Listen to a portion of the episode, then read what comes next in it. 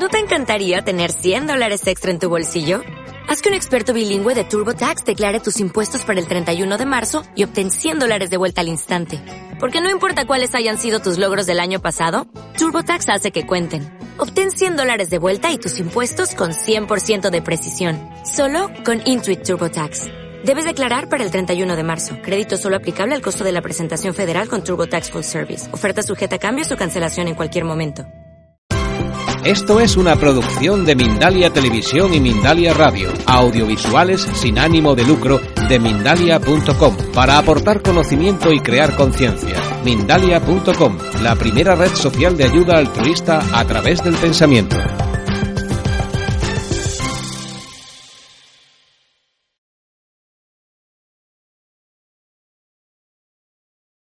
Voy a presentaros a la siguiente ponente, que viene desde Argentina. Es eh, Nadia Guirado, Guirau, Guiraudo, perdona por la presentación. Ella es doctora en medicina por la Universidad de Rosario, ahí en Argentina. Eh, al mismo tiempo hizo, se complementó en terapias eh, complementarias, haciendo pues con ello una visión más integradora de, la medicina.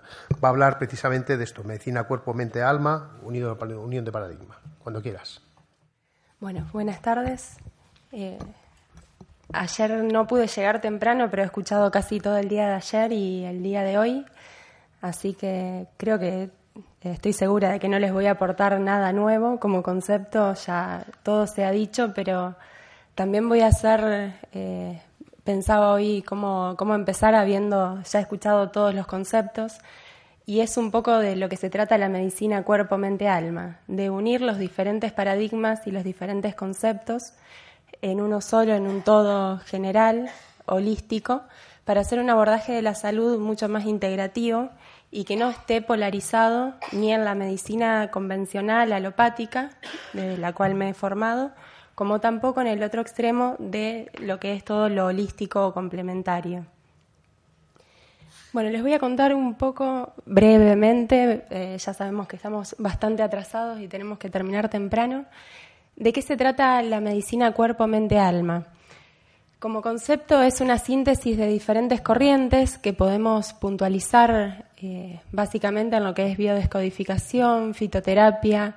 Vemos eh, en los cursados, eh, porque hay cursos de formación, también lo que es fisiología, anatomía, epigenética, para repasar conceptos a los que son médicos y también porque está abierto a público en general, entonces es importante que al momento de enfrentarse a un paciente tengan mínimamente estos conceptos que son importantes para entender también la lógica de la generación de la enfermedad a partir de una emoción determinada. Eh, esto lo podríamos de algún modo eh, reunir en lo que se llamaría la parte del cuerpo, la parte física. Desde la parte de la mente, entre comillas, también trabajamos con abordaje sistémico desde las constelaciones familiares, desde sus conceptos, psicogenealogía, algo de hipnosis ericksoniana, herramientas de psicología que también se, se amplían mediante los docentes psicólogos que, que forman parte de esta formación. Y desde lo que sería el alma o la parte energética, tenemos las flores de Bach, gemoterapia, aromaterapia, algo de memoria celular con testeo y desdoblamiento del tiempo, que es lo que vamos a un poquito ampliar hoy. Bueno, como les decía, me tuve que replantear toda la ponencia ya que de, de todo se había hablado, pero quisiera refrescar conceptos que hemos justamente hablado y después de refrescar todos los conceptos vamos a hacer la síntesis para terminar de cerrar lo que es la medicina cuerpo-mente-alma y la propuesta para la atención con el paciente desde el lugar desde el cual cada uno trabaje. Bueno, dualidad onda-partícula. Imagino que alguna vez habrán escuchado hablar de esto. Sintéticamente eh, es esta capacidad totalmente descubierta, determinada eh, desde la física, la física cuántica, que nos dice que todo lo que existe en el universo existe tanto como partícula, o sea, como masa, como algo material, y al mismo tiempo tiene la capacidad de ser una onda de información, una onda de energía. Y según la velocidad con que vibre o si está el observador mirando o no, eh, eso sería para ampliar después mucho más, según si se está observando o no y la frecuencia de vibración se va a transformar o en energía o en masa. Y eso es una de las bases que después va a estar explicando cómo a partir de un pensamiento se puede anclar una enfermedad física, entre otras cosas. Otro de los conceptos que también tomamos para después explicar los, los conceptos generales son la teoría de los fractales. La teoría de los fractales nos dice que todo lo que existe en el universo existe contenido en algo exactamente igual, pero de mayor tamaño. Unos ejemplos de estos pueden ser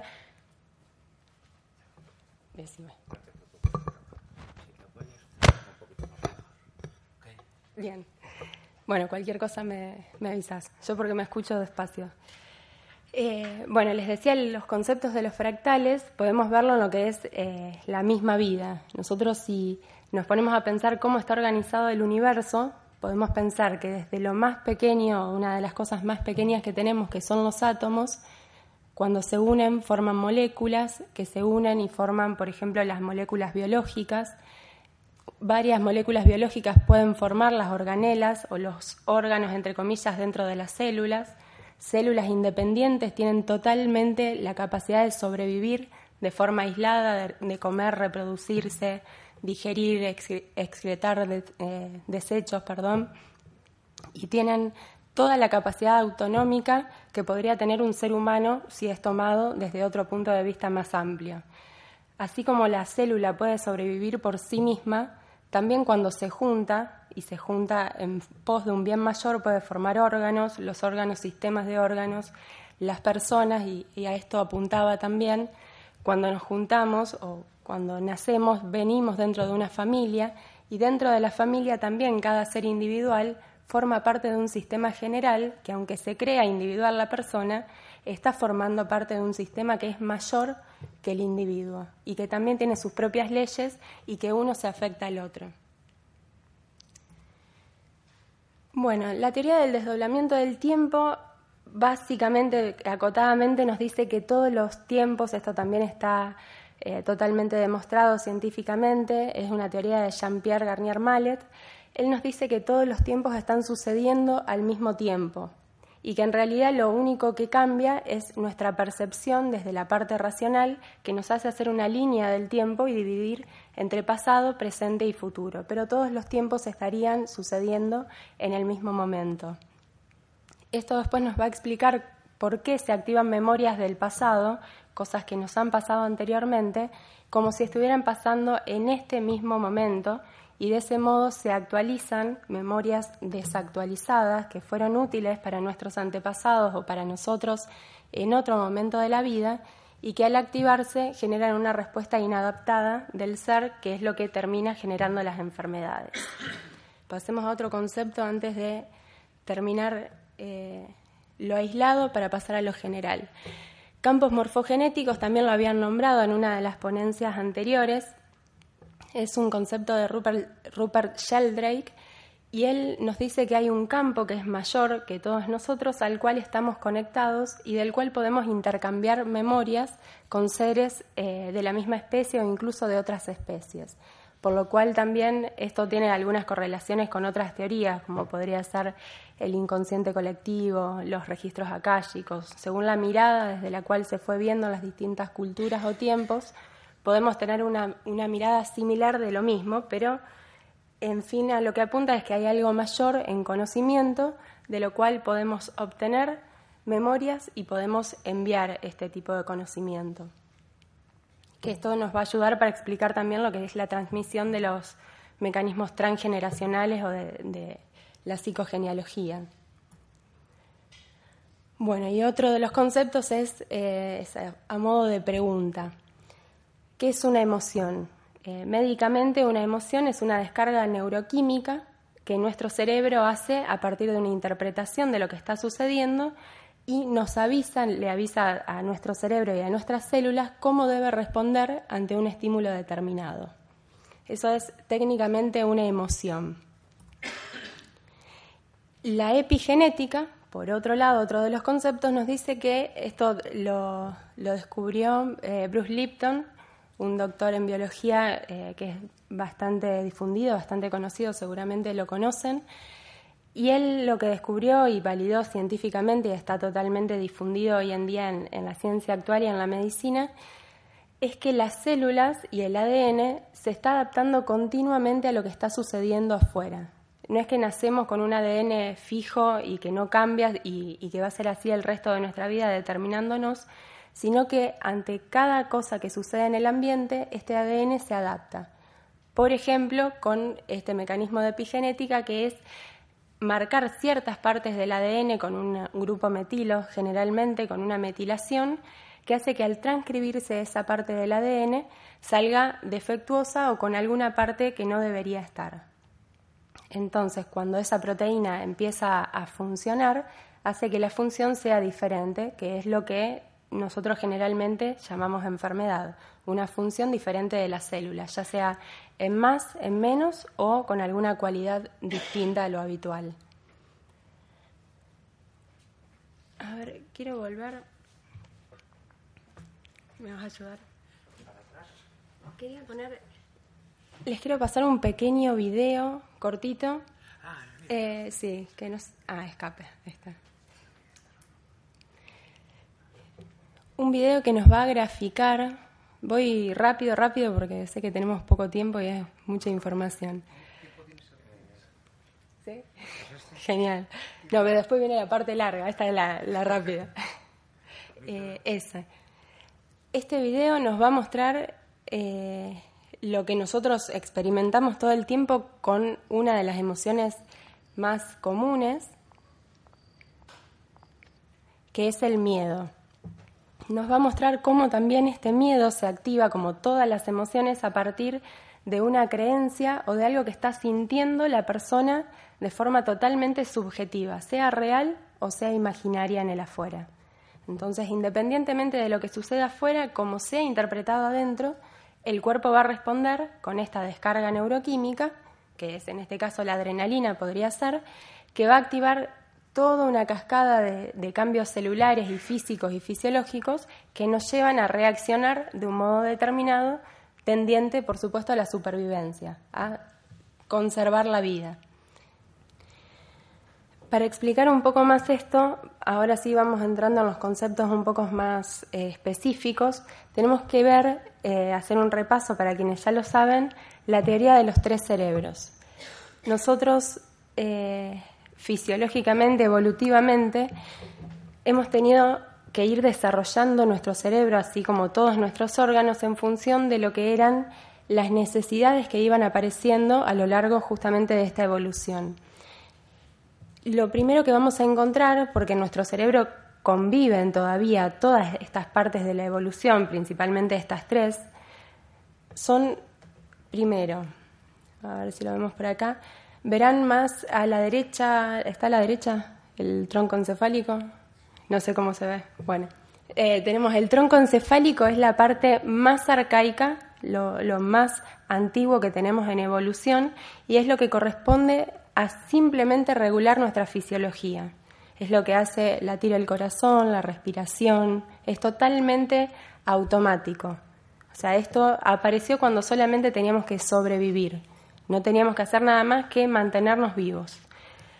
Manteniéndonos vivos, una vez que lo hicimos efectivamente, para contarlo de forma anecdótica, pudimos tener tiempo de empezar a relacionarnos con el entorno y a poder ver otras necesidades para superarnos o evolucionar. Fue cuando apareció el sistema límbico. Volviendo atrás, en el tronco encefálico es lo que está mayormente presente en lo que son los reptiles o los animales más inferiores. Luego en la evolución, cuando empiezan a aparecer los mamíferos, también se empieza a desarrollar esto que se llama sistema límbico, que es la parte del cerebro que se encarga tanto de la gestión de las emociones como de la gestión de las memorias. Es lo que guarda las memorias y las almacena. Y es allí donde se recurre cuando tenemos que saber frente a qué estamos parados, porque nos enfrentamos a algo, lo contrastamos con las memorias previas o las creencias previas que tenemos y en base a eso nuestro sistema límbico, que está lleno de, lo que son núcleos hormonales o glándulas hormonales como el hipotálamo, la amígdala, que se conecta con la hipófisis, es cuando hacemos la descarga que justamente va a ir a parar a nuestras células para decirles cómo adaptarse momento a momento a esto que está sucediendo, ya sea con una reacción de lucha o huida, con una reacción de acercarse, de mantener el vínculo. Y esto lo va a hacer, como les decía, en base a las creencias previas que ahora vamos a, desglosar un poco más. Bien, este es el cerebro presente en los mamíferos principalmente. Los mamíferos en general también, obviamente, como nosotros, tienen el tronco encefálico. Entonces tienen tronco encefálico, supervivencia pura, el sistema límbico para la gestión de las emociones y una relación mayor, y después lo que apareció en los animales superiores, como los seres humanos y los primates, es la corteza cerebral, que es lo que nos permite hacer razonamientos más complejos. Es lo último que aparece. También eh, me voy a saltear un par de diapositivas, pero hay algo que existe que se llama jerarquías neuronales, que es lo que hace que nos terminemos enfermando. Estas jerarquías neuronales lo que nos muestran es que siempre va a tener mucha mayor preponderancia lo más antiguo, es decir, el tronco encefálico o el sistema límbico, siempre en estado de estrés, sobre todo, que es cuando se activa la necesidad de, responder inmediatamente, siempre van a actuar eh, con más fuerza que la corteza cerebral. Entonces, más allá de lo que entendamos racionalmente, si en nuestro sistema límbico, en nuestras memorias ancladas, nos dice otra cosa, nos dice, por ejemplo, que esta situación es peligrosa y nos tenemos que ir, vamos a tener sensación de miedo, por ejemplo, con lo que podría pasar en un ataque de pánico, que por más que sepamos que no pasa nada o que lo que nos está rodeando no, no nos puede afectar, hay algo que se dispara dentro que nos hace reaccionar con toda la cascada química de este, en este caso, el ataque de pánico. Más allá de las jerarquías neuronales que hacen que lo más antiguo tenga mayor preponderancia y sobre todo en estado de estrés, también hay algunas vías neuronales, aunque sean menores, que van de la corteza cerebral hacia lo más antiguo. Entonces también a través de la palabra o el entendimiento, ciertas terapias que tienden a utilizar la racionalidad del ser humano, se puede ir hacia atrás y hacia lo más profundo. En el abordaje de la medicina cuerpo-mente-alma usamos las dos vías, tanto la metafórica o la inconsciente, que es la del sistema límbico, como la de la palabra o lo concreto, que es lo más racional. La conversación podría ser gramatical, concreta con el paciente. Bueno, eh, repasando el concepto sistema límbico, que es esta parte del cerebro, es el mayor responsable de la generación de síntomas y enfermedades. El sistema límbico es el encargado de procesar las emociones, compararlas con experiencias previas y brindar una rápida, inconsciente e involuntaria respuesta de adaptación. Volviendo un poco a lo que veíamos, nosotros no elegimos, por ejemplo, tener miedo o no tenerlo, simplemente lo tenemos, se activa por sí mismo, es involuntario. Eh, bueno, también un poco sobre el sistema límbico, porque es totalmente importante en lo que es eh, la generación de las enfermedades a partir de lo que es una emoción. Interviene en la vida afectiva, en la formación de la memoria y los recuerdos, en la atención, en los instintos sexuales, bueno, en las emociones en general. Eh, y también ayuda a configurar la personalidad a través de lo que generan estas emociones que se están experimentando, aunque la personalidad también se genera y se moldea con la corteza cerebral y lo que sabemos y creemos que debemos hacer o que no, y así vamos moldeando entre lo que sentimos y hacemos.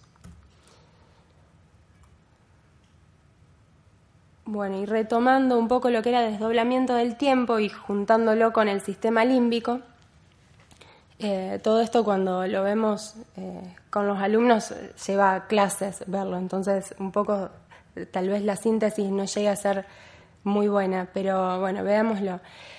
El sistema límbico trabaja desde las memorias que tiene grabadas. Reacciona desde el lugar del pasado donde el inconsciente había quedado fragmentado y alojado, considerando que esa información era vital para la supervivencia. Nuestro trabajo como terapeutas sería actualizar el sistema.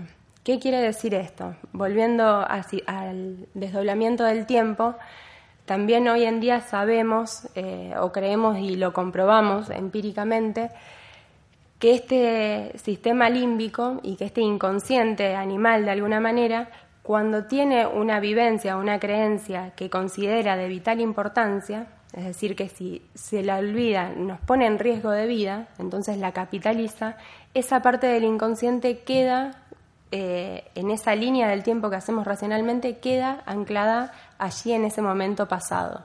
Queda esa memoria ahí latente, esperando a ser despertada si es necesario en algún momento porque vivimos algo similar y tenemos que buscar cómo responder a esto. Entonces, cuando sucede algo parecido en la vida actual, lo que hace el sistema nervioso es enfrentarse, a ver, acá tenía algo así, eh, sucede el estímulo que está afuera, se tiene una percepción, o sea, nuestro sistema nervioso a través de los sentidos lleva esa información hacia adentro, eh, hacia dentro de nuestro cerebro, se compara con las experiencias previas y después en un ratito vamos a hablar de que experiencias previas no es solamente de la persona, sino también de la gestación e incluso del transgeneracional que se va pasando a través incluso de la epigenética, que la epigenética que mencionamos al principio se puede, está comprobado que se hereda de generación en generación, que es otra de las cosas que explicaría eh, este movimiento de memorias transgeneracionales entre una generación y otra. Y por otro lado, es totalmente reversible. Estas metilaciones se pueden revertir y está totalmente comprobado también. Pueden buscarlo eh, en el libro La biología de las creencias de Bruce eh, Lipton.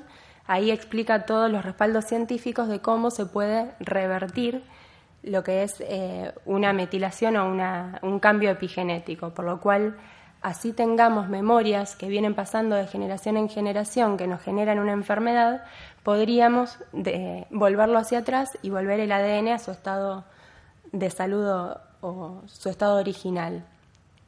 Les decía, bueno, tenemos el estímulo, lo percibimos, lo comparamos con lo que había previamente en nuestras memorias para ver qué es lo que hay que hacer y en función de eso se genera una respuesta determinada. Y volviendo al desdoblamiento del tiempo nuevamente, eh, si hacemos la línea del tiempo, nuestra memoria va, busca en ese tiempo del pasado, si encuentra algo, casi siempre va a responder del mismo modo, aunque lo que esté sucediendo sea igual o no. Pero si encuentra algo parecido, simplemente dispara desde ahí porque tiene que disparar rápidamente una respuesta, sobre todo si está en estado de estrés. Entonces no se pone a revisar el estado actual real, sino que responde el ser humano, la conciencia, siempre desde un lugar anterior preinstalado.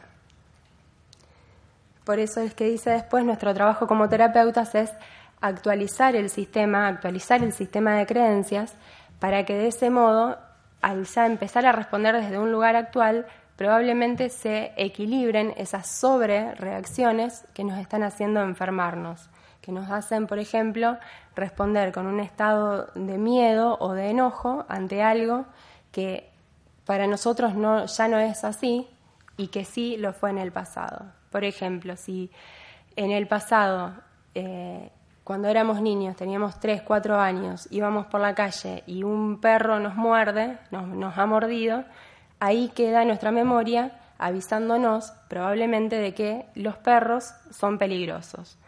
Entonces, al crecer, cada vez que me enfrente a un perro, muy probablemente se esté despertando desde ese lugar del pasado la memoria en tiempo totalmente real, porque se activa toda la fisiología como si aún estuviera sucediendo en este momento, se activa esa memoria y nos dice que ese perro es peligroso, cuando tal vez eh, no, el perro este nuevo no es peligroso, no nos va a hacer nada, ya siendo adultos nos podemos defender de otro modo totalmente diferente al que pudimos haber hecho en ese momento, pero vamos a estar respondiendo desde este lugar del pasado. Cuando actualizamos la creencia y revemos, esto tiene que ver con todo lo que nos pasa y dentro de la consulta lo hacemos con preguntas muy específicas basadas en este caso en la decodificación biológica, viendo cuál es el programante de cada enfermedad específica.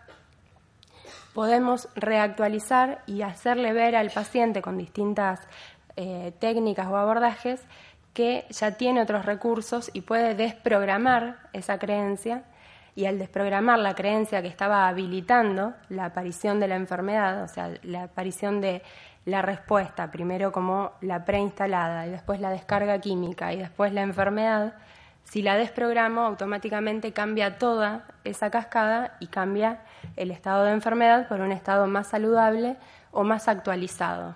En todo caso, si hay una sobrereacción más allá de lo fisiológico normal ante lo que está sucediendo, solamente va a ser adaptada y porque es necesario, porque estamos necesitándolo en este momento, pero ya no de forma desactualizada y anclada a necesidades del pasado o de nuestros antepasados incluso.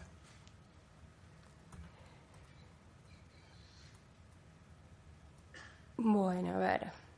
La enfermedad, entonces, repasando como concepto, desde nuestra visión, es simplemente la adaptación, la necesidad de adaptación ante lo que está sucediendo, que si está de forma desactualizada nos genera estas variabilidades en la fisiología, en cómo responde el cuerpo, que nos hace justamente anclar eh, ciertos patrones que no son los habituales o normales, pero siempre están tendientes a seguir manteniéndonos con vida. No es que están eh, allí para arruinarnos la vida, sino que están tratando de protegernos, aunque a veces en ese intento, entre comillas, se equivoca porque lo hace basado en otras experiencias que ya no nos son necesarias.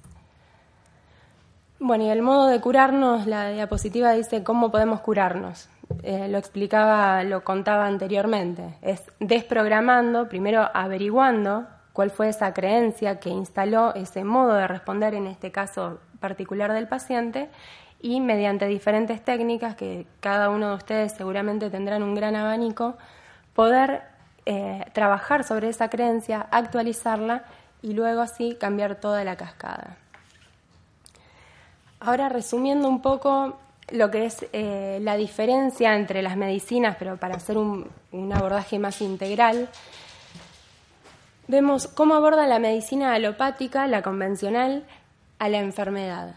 Y habiendo visto lo que hemos visto, podemos mencionar que tenemos la vivencia emocional, o sea, en la, en la cascada de generación de enfermedades, la vivencia emocional que genera una respuesta fisiológica de adaptación y eso termina generando los síntomas físicos, según lo que habíamos visto.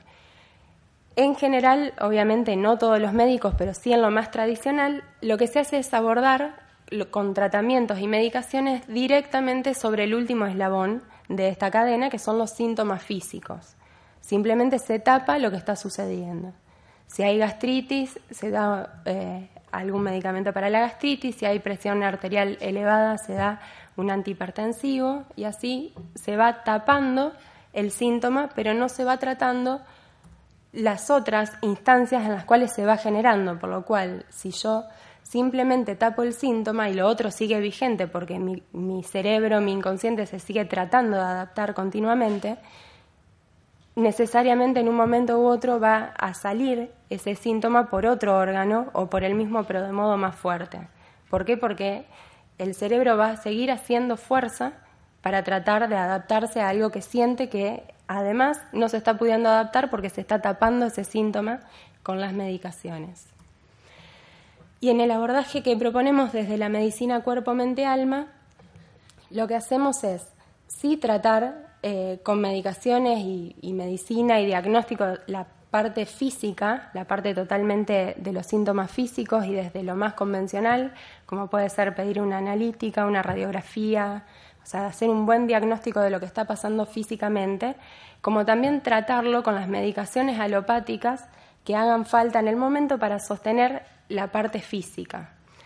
Porque si una persona tiene la presión elevada, más allá de los límites normales, por demasiado tiempo, en un nivel muy elevado, si esperamos a hacer todo el cambio de creencias, que generalmente suele ser bastante rápido, en algunas semanas se puede ver perfectamente el cambio y la remisión, pero si tomamos eh, este caso de ejemplo de, la hipertensión, no puede estar una persona semanas con la presión arterial fuera de su rango. Entonces, sí o sí necesitamos de la medicación alopática que tape el síntoma momentáneamente, mientras tenemos tiempo desde el abordaje eh, alternativo o complementario para poder ver por qué desató ese síntoma, cuál es la creencia que lo sustenta detrás, para hacer toda la cascada al revés. Los dos eh, campos se van a estar tratando desde la medicina cuerpo-mente-alma sin que ninguno prime sobre el otro. Sí, yo personalmente y obviamente eh, tengo una tendencia mayor a darle eh, más importancia, si se quiere, a la parte emocional, pero no más importancia porque sea lo, lo único que hace falta, sino porque si no tratamos esa parte nunca vamos a terminar de sacar de raíz la enfermedad. Entonces es fundamental que más allá de que con el síntoma, con el, el medicamento tradicional saquemos el síntoma, vamos a necesitar sí o sí de tratar la emoción. Entonces, ni una cosa ni la otra, eh, sino en su complemento, tratando de que sea el complemento más equilibrado posible para que la sanación, si se quiere, pueda ser de raíz y no solamente cambiar el síntoma físico, sino sobre todo cambiar la calidad de vida y la calidad emocional de quien está viviendo este síntoma, tanto a nivel físico como este malestar a nivel emocional que después desencadena en el síntoma físico. Algo que ya se ha mencionado acá, pero que también hablamos eh, con los alumnos generalmente, es el tema de las incumbencias. Eh, quienes se forman en medicina cuerpo, mente, alma, les mencionaba que pueden ser eh, público en general, no necesariamente tienen que ser médicos, pero quien lo haga desde este punto de vista, nunca, por supuesto, se va a poder meter en las incumbencias del médico, no va a poder nunca diagnosticar, nunca decir deja esa medicación o toma más o toma menos de lo que te dijo el médico, o sea, jamás puede hacer eso, sino que el paciente sigue, nuestra propuesta es que el paciente siempre siga con su médico y su tratamiento que venía haciendo, siempre, y que se vaya abordando complementariamente la otra parte, desde la parte emocional, y eso va a dar por consecuencia generalmente lógica, que es lo que generalmente pasa, que al ir desencadenando toda esta cascada al revés, sacando la enfermedad o los causantes de la enfermedad, naturalmente se empiezan a necesitar menos medicaciones y el médico, tratante clínico de la persona, le empieza a retirar las medicaciones, a espaciar las dosis, a indicar otro tratamiento hasta que le da el alta definitivamente porque ya no está necesitando de todo esto que le daba antes. O sea que se puede llegar al final del camino a que dejen todo esto, pero siempre en el equilibrio y el control del médico tratante. Bueno. Eh, por último, esto ya para ir terminando, en las consultas vamos a tratar tres planos que había mencionado anteriormente, que son el factor transgeneracional, el periodo perigestacional y el factor biográfico en la generación de los síntomas. El factor transgeneracional incluye eh, la influencia vertical, que sería la psicogenealogía, todas las vivencias de nuestros ancestros o generaciones anteriores que han ido anclando memorias que se van pasando y que de ese modo condicionan, por supuesto, ya de entrada cómo va a estar viviendo las experiencias, las generaciones que siguen. Y por otro lado, eh, se ve la parte sistémica o lo actual, la influencia de, las relaciones familiares actuales en el equilibrio de la salud de la persona que estamos tratando en la consulta. Eh, después, el periodo perigestacional incluye lo que es desde la biodescodificación, el proyecto sentido, o sea, con, qué eh, expectativa o sentimiento o vibración fue gestado en ese momento la persona, eh, resumidamente, y por otro lado el rol delegado, que es aquel rol que se le da a la persona consciente o inconscientemente en el sistema familiar, aquello que viene a hacer para equilibrar dentro de la energía de la familia o de las necesidades de esta familia, y que después desencadena lo que nosotros conocemos como el conflicto de lealtades, que básicamente esta persona que viene con este rol delegado tiene que decidir a lo largo de su vida si se es fiel a sí mismo, o sea, si se es leal a sí mismo y es desleal a su familia o a esto con lo cual vino, o al revés, si es leal al legado familiar o, y de ese modo, si es eh, leal al legado familiar, se es desleal a sí mismo. En cualquiera de las dos lealtades o deslealtades se genera un síntoma, porque la persona lo va a estar viviendo de forma eh, traumática, si se quiere, en mayor o menor medida. Entonces, uno de los conceptos que buscamos desarraigar es primero descubrir este rol delegado y una vez que se hace consciente poder trabajarlo y si es necesario o si la persona lo siente, lo puede reelegir. No es que se tiene que correr de eso, pero que sea una decisión propia. Eh, y si no, directamente saber que esto que hacía, sin saber muy bien por qué lo hacía o por qué lo sentía, simplemente dejarlo con la familia de origen y poder hacer el camino propio. Eh, bien, dentro del periodo perigestacional también vemos la gran influencia de lo que es la gestación de la madre, que incluso más allá de lo que hemos visto antes por los campos morfogenéticos, la epigenética, hay una conexión totalmente real que es la de la placenta y como habíamos hablado de las emociones y la, epigenética y de cómo esta emoción termina en un síntoma, sabemos que la placenta deja pasar prácticamente todos los químicos que la madre está teniendo en su sangre. Entonces cualquier emoción que tiene la madre pasa de forma directa al feto, al niño que se está formando, y este niño vive esa emoción tal cual como si la estuviera viviendo él mismo. Por lo tanto, cualquier cosa que esté experimentando la madre cuando está haciendo, cuando está gestando a su bebé, ese bebé la va a guardar como propia. Entonces, estas memorias quedan instaladas desde los primeros momentos de la vida como si fueran reales y propias de la misma persona. Entonces, siempre en la consulta vamos a tratar también este periodo.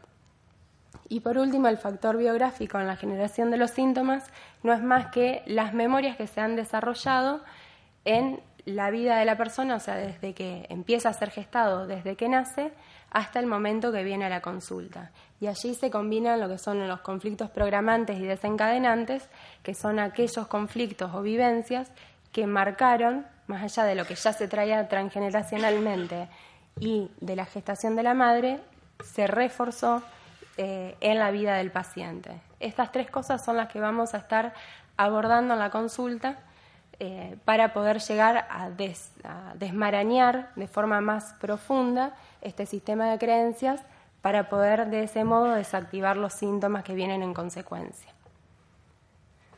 Bueno, muchas gracias. Eso fue todo.